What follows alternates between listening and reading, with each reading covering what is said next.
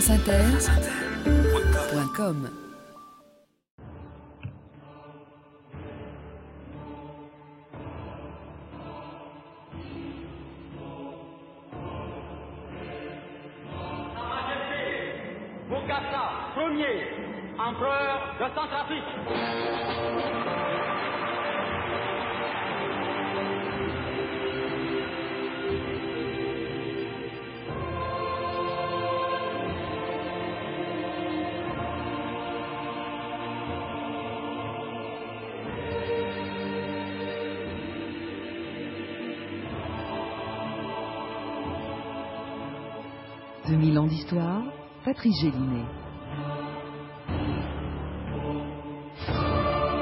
Il y a beaucoup de similitudes entre Napoléon et moi, disait Jean Bedel Bokassa lorsqu'en 1976, président à vie de la République centrafricaine, il avait décidé de se proclamer lui aussi empereur.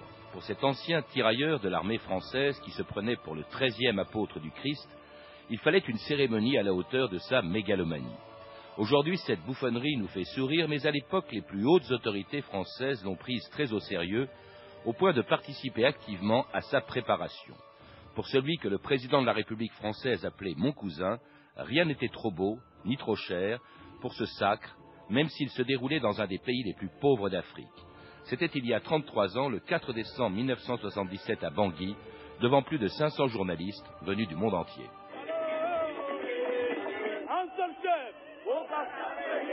Une seule souveraine.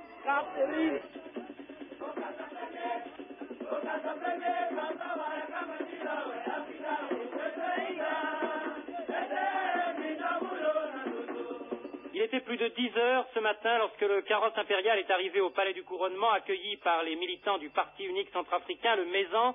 Le carrosse était entouré de deux escadrons de lanciers en uniforme vert bouteille, avec shako, sabre clair. C'est d'abord le petit prince Jean Bedel Bokassa Junior, deux ans et demi, qui pénètre dans le palais, habillé de blanc, brodé d'or, baudrier rouge, casquette. Ensuite, l'impératrice Catherine, robe longue, pailletée d'or et de rubis, longue traîne portée par onze dames d'honneur. Enfin, l'empereur Bokassa Ier, en aube blanche, une aube constellée de perles et d'or. Bokassa Ier, empereur de Centrafrique. Et c'était Yves Loiseau de France Inter le 4 décembre 1977 à Bangui où se trouvaient des centaines de journalistes et même une équipe du service cinématographique de l'armée française qui a suivi, qui a fait un film de ce sacre de Bokassa et que l'on pourra voir dimanche prochain au Festival international du film d'histoire de Pessac où nous nous trouvons. Hélène Chaléa, bonjour. Bonjour. Vous êtes chef du pôle archives de l'ECPAD, au fond le, le, les archives audiovisuelles de la défense. Ce film que l'on va voir, que j'ai visionné, qui est très impressionnant, euh, c'est un film qui est resté secret pendant 30 ans.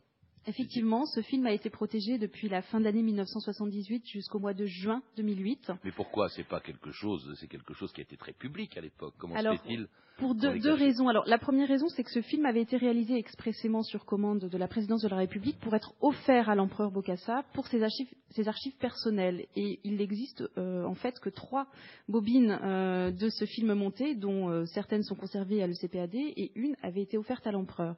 Mais surtout, ce film a été protégé en raison de son générique.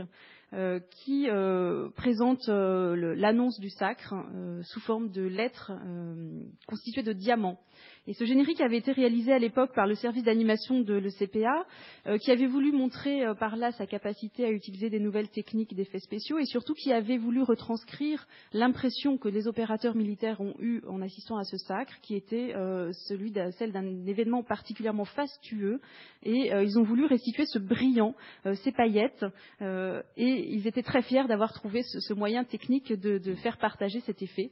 Bien sûr, quelques mois plus tard, ce générique en diamant prendra une toute autre signification qui incitera les autorités euh, dirigeant le CPA à l'époque à le placer au coffre par précaution et pour éviter toute, euh, toute plainte euh, ensuite de- des autorités françaises. à cause de l'affaire des diamants, on en parlera dans, dans quelques instants. Alors, on, on sent dans ce film un, un- le- un commentaire extrêmement obséquieux. Le, le- le commentateur euh, prend très au sérieux euh, ce, ce sacre. Ce n'était pas votre cas, vous, euh, Pierre Péan. Bonjour. Bonjour. Euh, ce sacre, au contraire, vous a inspiré un portrait au vitriol, la première d'ailleurs biographie euh, de euh, Bokassa, euh, qui vous avez écrite juste avant le sacre et dans lequel vous n'êtes pas tendre ni pour Bokassa, ni pour ce sacre, ni même pour la France. Oui, vous a scandalisé ce sacre. J'ai été très scandalisé quand j'ai appris donc cette décision et donc l'acceptation de la France et l'encouragement en fait que, que Bokassa devienne empereur. Je crois que pour résumer ce que j'ai eu dans les tripes, c'est que je crois que j'ai eu mal à l'Afrique.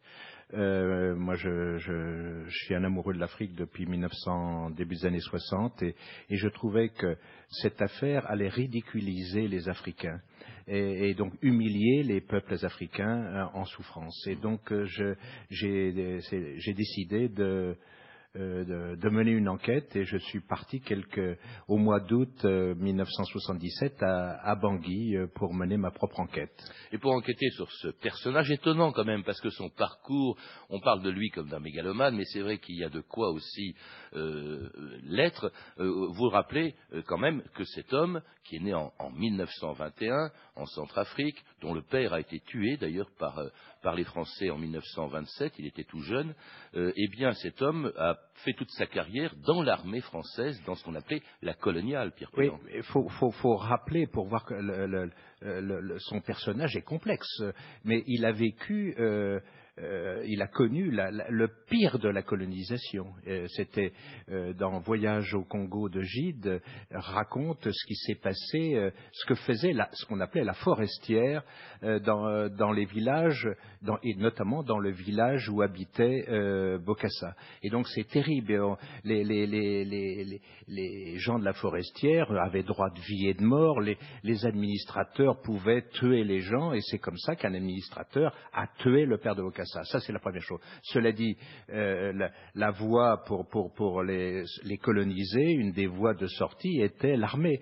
Et, et ils s'engagent dans l'armée euh, et, euh, dans la coloniale en 1944 et participent au débarquement Mais en province. Dans l'armée en 39, pas si bien qu'ils se retrouvent dans la France libre, puisque la Centrafrique faisait partie de cette Afrique équatoriale française qui a rallié le général de Gaulle, contrairement à l'Afrique de, de l'Ouest. Donc il est dans euh, l'armée la, de la France libre, se bat uniquement en Afrique, puis il est envoyé en, en Indochine. En Indochine oui. Absolument. Et pour lui, c'est, euh, on, on, voit bien que tout, tout, tout, tout son univers est, est, est d'abord la coloniale. Je crois que c'est ça qu'il.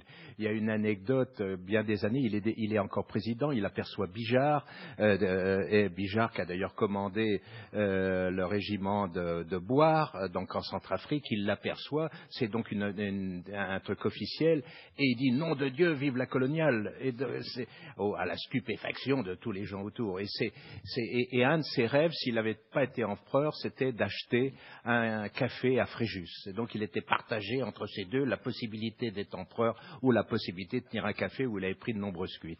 Et lorsque son pays, qui s'appelait Lubangui-Chari, du temps de la colonisation, devient indépendant en devenant la République centrafricaine, Bokassa se retrouve lieutenant, le seul lieutenant euh, centrafricain de l'armée française, si bien qu'après l'indépendance de son pays, on le retrouve tout naturellement à la tête de l'armée centrafricaine en 1964 et euh, deux ans plus tard à la tête d'un putsch pour renverser le premier président de la Centrafrique, David Dacko, le putsch de la Saint-Sylvestre le 31 décembre 1966, France Inter le lendemain, 1er janvier 67.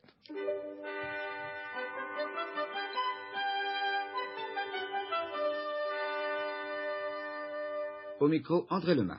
Il nous faut parler maintenant du premier putsch de 1966, un putsch qui a eu l'Afrique pour cadre.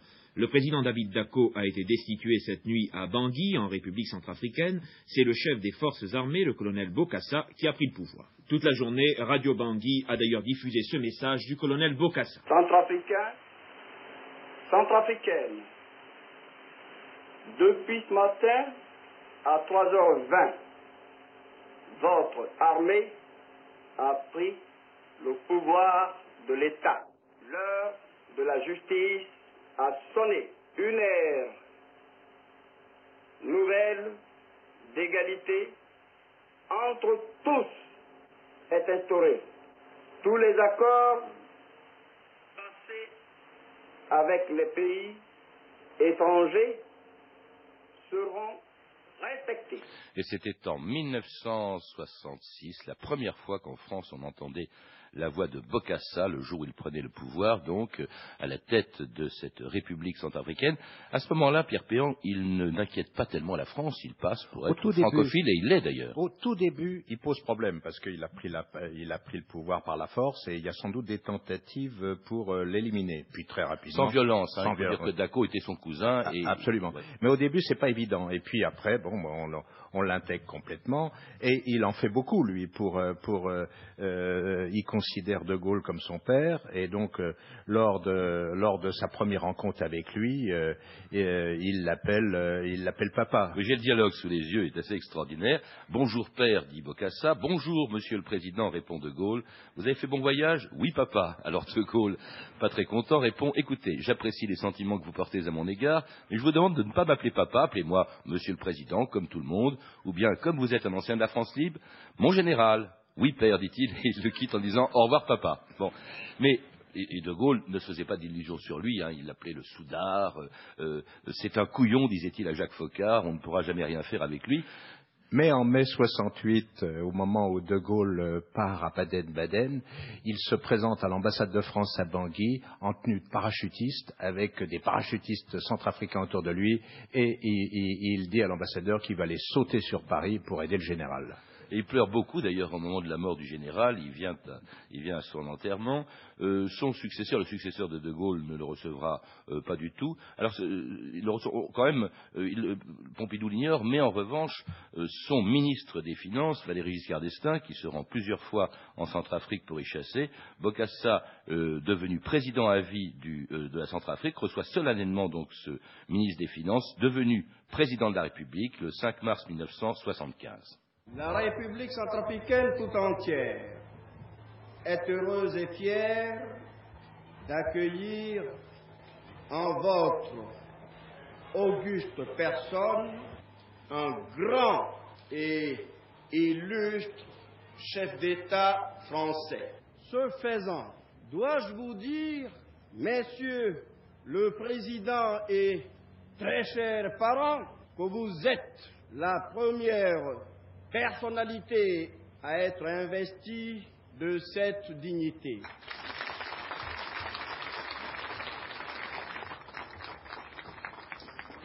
Croyez bien, Monsieur le Président à vie, mon cher parent et ami, que la France ressent profondément cette solidarité envers la République centrafricaine, qui, sous votre autorité, s'est engagée dans une action en profondeur de développement économique, culturel et humain. J'ai dit à mes enfants, mes bébés éléphants, regardez l'homme blanc, ça c'est un président, c'est celui qui sourit et qui tient un fusil. Il dirige un pays où il n'y a pas d'éléphants, qu'est-ce qu'ils ont donc là-bas? Ils n'ont pas d'éléphants, mais ils ont des moutons des troupeaux de moutons, et puis un président. Qu'est-ce qu'ils font ces moutons? Ils ont jamais le temps. Et lui, qu'est-ce qu'il fait là? Il vient pour tuer le temps. Est-ce qu'il a des enfants, ce monsieur président? M'ont demandé mes enfants, en langage éléphant. Oui, bien sûr, il en a. Et quand ils seront grands, ils iront à l'ENA. Ils seront présidents. Où est-ce que c'est l'ENA? C'était Gilbert Lafaille, le président et l'éléphant, évidemment une chanson qui fait allusion au voyage du président et même du ministre des Finances avant de devenir président en Centrafrique. Autant euh, De Gaulle ne faisait aucune illusion sur Bokassa, Pompidou l'ignorait. En revanche, les rapports entre Bokassa et euh, son cher parent, Valéry Giscard d'Estaing, étaient intimes, euh, Pierre Péan. Incroyablement intimes, je crois qu'on n'a jamais vu ça. et pour, le, pour comprendre ces relations, je crois qu'il faut d'abord essayer de voir les relations, euh, les, causes euh, économiques et politiques. Euh, politiques, on voit bien quand on regarde une carte que la Centrafrique est essentielle pour la stratégie. Si, la Centrafrique est, perturbée, ben, ça risque d'avoir une contagion dans les pays limitrophes, avec le Zaïre, avec le Soudan, avec le Tchad, etc. Donc il y a, des raisons à l'époque qui sont des raisons stratégiques, il y a des raisons économiques sûrement, pas en termes c'est c'est presque pauvre, rien. C'est un pays ultra pauvre, donc euh, c'est pas les, c'est pas le, le- la importation exportation. Si, si la Centrafrique s'arrête, il se passe rien en France. Mais il y a peut-être un, un élément un, plus- un petit peu plus important, c'est l'uranium de Bakouma. Et donc là, ça c'est un des éléments. Mais je crois que les raisons aussi personnelles sont, de, sont, sont très très importantes. La chasse. La chasse. La passion Et- du président de la République de euh, la- l'époque. une passion et, et- et au fond, euh, il considère un peu Bocamsa comme son garde-chasse. hein. Et d'ailleurs, un, des problèmes qui, va se poser, c'est que Bokassa n'arrête pas les braconniers qui, euh, qui tuent à la mitrailleuse, qui tuent les éléphants. Et donc, ce qui pose un problème à Giscard. Il y a ça, puis il considère que euh, c'est une soupape, pour lui. Il va en Centrafrique, il est, complètement en dehors du monde. Euh, son premier ministre euh, Jacques Chirac n'arrive pas à le contacter, par exemple. Il est, voilà, c'est Centrafrique, c'est vacances absolues. Mais alors, ce qu'il y a de terrible quand on sait ce qui se produisait à l'époque, et à l'époque d'ailleurs, c'était pas un secret, euh, on ferme les yeux quand même sur ce que fait ce président à vie de Centrafrique avant de devenir empereur. C'est quand même un régime extrêmement violent euh, que celui de, de Bokassa, Pierre Péon. Je crois que la, la scène, moi, qui quand j'écrivais euh, quand j'écrivais cette biographie, qui m'avait le plus euh, pris au trip, c'est c'est euh, comment dans un conseil des ministres, il avait euh, lui-même euh, sauté sur sur Banza, Alexandre Banza, sur la table de conseil des ministres et avait commencé à taillader au rasoir, et qu'après le, le personnage a été euh, fusillé après donc avoir été torturé. Bon, et donc euh, élimination évidemment de, euh, de- de- des opposants. Il était complètement parano et donc euh, dès qu'il était euh, vrai ou faux, dès qu'il y avait un complot, une possibilité de complot, il tuait évidemment beaucoup. Mise en coupe réglée aussi de son pays. Alors ça, évidemment, Euh, évi- il- il- qu'il a ça- ruiné. Je crois que son, il son était budget déjà très- personnel était l'équivalent de celui de toute la Centrafrique. Il était euh, un pays très très pauvre qui, qui en- et, et il ponctionnait sur ce pays très pauvre en étant donc l'actionnaire de- des, des quelques rares sociétés qui marchaient et surtout et surtout euh, bah, ponctionnant euh, le- le- le- le- les diamants, que ce soit dans la taille ou dans la, euh, dans, dans- la production de diamants bruts. et dont on ne sait pas encore tout l'usage qu'il en fera, on en parlera dans quelques instants, mais aussi pour ce sac. Alors ce sac, il décide de le- de le- de l'entreprendre en 75, il se dit voilà, pourquoi pas empereur, il n'y en a plus euh, en- en Afrique, et alors il se tourne du côté de la France, qui lui donne son feu vert, et qui même va participer activement à sa préparation. On le voit bien dans ce film que, produit le CPAD, euh, euh, que vous êtes venu euh, défendre ici à, Pessac, c'est tout, vient de France en réalité. Effectivement, les épreuves de tournage que nous conservons encore aujourd'hui, ces trois heures d'images non- non-stop sur tous les préparatifs du sacre, nous montrent que selon la volonté expresse de l'empereur, euh, la majorité des éléments utilisés au moment du sacre ont été préparés en France, que ce soit le trône, les statues, les costumes, la robe de l'impératrice, et euh, les, les chevaux viennent également des haras français, les cochers viennent de France, donc ils ont Enfin, eu les cochers, en fait, sont venus en France au Haras du Pin pour être entraînés pour Voilà. tirer le carrosse, qui est d'ailleurs le carrosse d'un film, euh, qui, était le carrosse d'un film avant. Enfin, c'est assez extraordinaire de voir tout ça. Et donc euh, l'anecdote veut que d'ailleurs les, les chevaux aient eu beaucoup de difficultés à s'acclimater au climat euh, centrafricain et, et du coup, enfin, ça, ça induit un certain nombre de, de difficultés dans le déroulement du défilé et, euh, et le- le- la conduite du, du du carrosse de l'empereur. Et euh, la musique des troupes de marine participe également au sacre, donc on a vraiment une, une participation française importante à travers les entreprises françaises. Et euh, Après Bertrand pour les, voilà, pour les euh, bijoux, hein, les bijoux, c'est pas rien. Et euh, donc on a euh, cette euh, grande participation de, de- de l'artisanat français et des entreprises françaises, et puis bien sûr cette référence à l'image napoléonienne qui revient tout au long de, ce sacre. Oui, on dit, parce que ça se sent bien dans les commentaires de ce sacre fait dans ce film, qu'il s'est vraiment inspiré totalement du sacre de Napoléon. On est allé voir la toile de David, le sacre de Napoléon, et puis on a l'impression qu'on le voit animé à Bangui dans le film que vous produisez. C'est c'est une référence constante. On rappelle que tous les objets qui lui sont remis, le sceptre, la couronne, la cape, sont des références au code napoléonien. Euh, le commentaire insiste vraiment sur le fait que comme Napoléon, il va se ceindre lui-même de cette couronne et ensuite il va couronner son épouse, l'impératrice. Donc vraiment, on a une, répétition de ce qui avait pu être fait par, euh, par Napoléon Ier euh, et, avec tout le faste et tous les codes vraiment qui reprennent cette, cette référence historique et en même temps ce décalage avec l'Afrique contemporaine, les, les dames d'honneur de l'impératrice qui sont habillées avec des grandes robes en voile des années 70. Donc on a un télescopage des références visuelles au moment de ce sacre. Le 4 décembre 1977. France Inter, Yves Loiseau. Alors le couronnement proprement dit commence. Les officiers supérieurs apportent l'épée. Neuf lieutenants présentent le manteau de velours rouge brodé d'or et bordé d'hermine. Puis la couronne rouge et or sertie de 100 diamants surmontée d'une énorme pierre de plus de 100 carats. L'empereur se lève, ainsi que l'impératrice Catherine et le petit prince. Il prend la couronne, la pose sur sa tête et devient ainsi le premier empereur centrafricain, le seul empereur de l'Afrique d'aujourd'hui depuis le renversement d'Haïlé Sélassié en 1974. Les officiers apportent le sceptre, immense lui aussi, toujours serti de pierres précieuses, et c'est le serment sur la Constitution. Nous, Bokassa Ier, empereur de Centrafrique, par la volonté du peuple centrafricain, jurons et promettons solennellement devant le peuple, devant l'humanité tout entière et devant l'histoire de tout mettre en œuvre pour veiller à la saine application de la Constitution de l'Empire centrafricain. «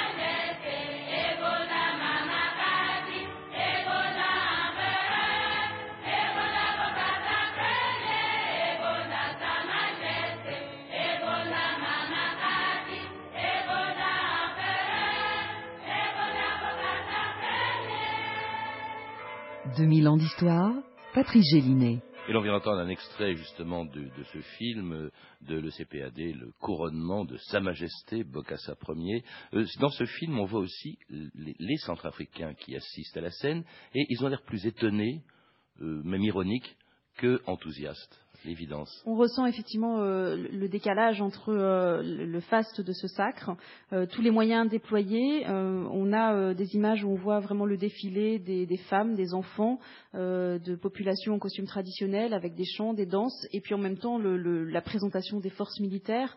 Donc encore une fois, la, coexistence dans un événement d'éléments qui, sont, se sont un petit peu étrangers les uns aux autres, et avec cette, cette dévotion à la personnalité de l'empereur, mais qui semble tout à fait euh, artificiel et très très forcé. D'un empereur dont le règne n'a n'a pas duré deux ans, hein, puisqu'il a été renversé le 20 septembre 1979 par une opération militaire française. En fait, il n'était pas très, il était pas, pas il était même de moins en moins. En, janvier 79, il a procédé au massacre de quelques lycéens euh, qui avaient euh, protesté contre le fait qu'ils étaient obligés de porter un uniforme. Et là, ça lui a beaucoup nuit. Et finalement, peu de gens le défendent lorsqu'il est renversé par une opération de l'armée française, hein, Pierre.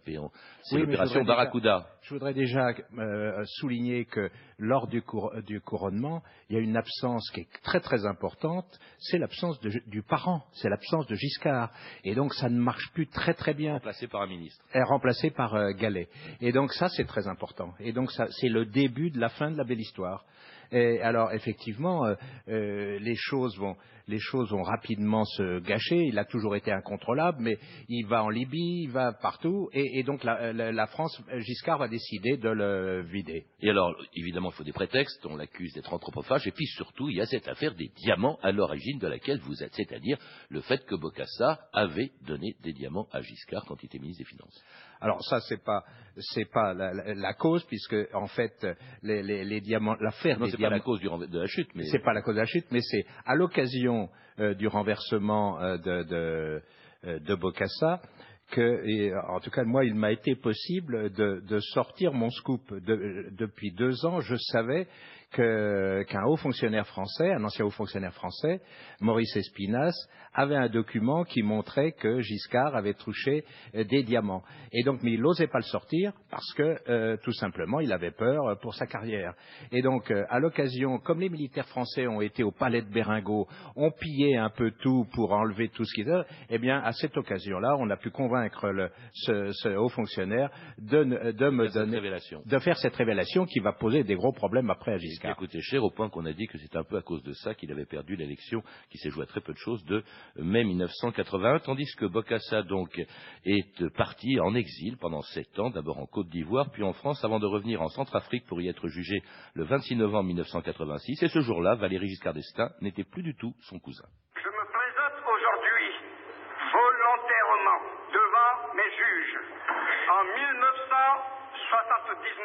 Valéry Giscard d'Estaing, alors président de la République a détourné l'armée de la République française de son devoir organisant un coup d'État qui a violé la souveraineté nationale de mon pays. Pour justifier cet acte contraire au droit international, il a orchestré une formidable campagne de désinformation Extraordinaire cette, cette archive Bokassa, son procès qui est un peu celui quand même de ce qu'on appelle la France-Afrique dans ce qu'elle a pu avoir de pire, Pierre Perrin. Oui, absolument. Ben, c'est pire pas en termes de, de, de, de, chiffres, parce que la, la, la, Centrafrique est tellement pauvre, mais en termes de symboles. Je veux dire, c'est, euh, le, le, couronnement est, est véritablement le, le, symbole absolu du néocolonialisme, qui était le terme qu'on employait à l'époque euh, pour, au lieu de la France-Afrique. Mais, mais, mais ça a fait des ravages au niveau de l'image, cette, cette, euh, ces images et, et, et, le lien très fort entre Giscard d'Estaing et Bokassa très désastreuse pour l'Afrique, pour l'Afrique évidemment dont on euh, souvent on réduit euh, les dirigeants africains, ce qui n'est évidemment pas le cas. Deux hommes, c'était Bokassa et c'était Amin Dada évidemment euh, en, en, en, Ouganda. Bokassa qui a été condamné à mort à l'issue de ce procès, mais Gracier qui est mort bah, d'ailleurs très seul et, et, ruiné, lui qui avait des châteaux en France, etc. en, en 1996, est-ce qu'on peut dire qu'il était un bourreau ou une victime à votre avis? Je pense qu'il a été les deux. il, il a il a été un tyran, euh, mais pas de la même nature sans doute que Idi Amin Dada. Et puis il a été une victime du colonialisme, donc il a été les deux. Merci Pierre Perron, merci Violaine Chaléafon. Je rappelle, pour en savoir plus, je recommande la lecture d'un livre qu'on ne trouve plus. Donc euh, c'est bête, mais enfin c'est un vieux livre auquel j'ai fait référence, qui est Bocassa Ier, que vous avez écrit en 77 chez Alain Moreau. Mais en revanche, vous venez de publier un autre livre, toujours sur l'Afrique, Le Carnage, ça s'appelle, Les guerres secrètes des grandes puissances en Afrique, qui vient tout juste de paraître chez Fayard. À lire aussi L'Afrique noire française, l'heure des indépendances, de Charles Robert Ageron et Marc Michel, édité par CNRS Éditions. Vous avez pu entendre des extraits du film inédit de Patrick Tessier, donc Le couronnement de Bokassa Ier, avec euh, le CPAD, et qui, a été, euh, qui est présenté ici à Pessac par Violaine Scheller, qui était notre invitée, et qui sera donc diffusé à Pessac ce dimanche 21 novembre. Vous pouvez retrouver ces références par téléphone au 32 30, 34 centimes la minute, ou sur le site franceinter.com. C'était 2000 ans d'histoire, une émission de Patrice Gélinet réalisée par Jacques Sigal. Merci à Didier Sudre, Georges Thau, Franck Malabry, Pierre-Yves de Rolin et Loïc Frapsos. Merci à Camille Pougelaguier, Frédéric Martin, Hervé Evano, ainsi qu'aux organisateurs du Festival de Pessac et au public venu très nombreux assister euh, à cette émission. Merci beaucoup.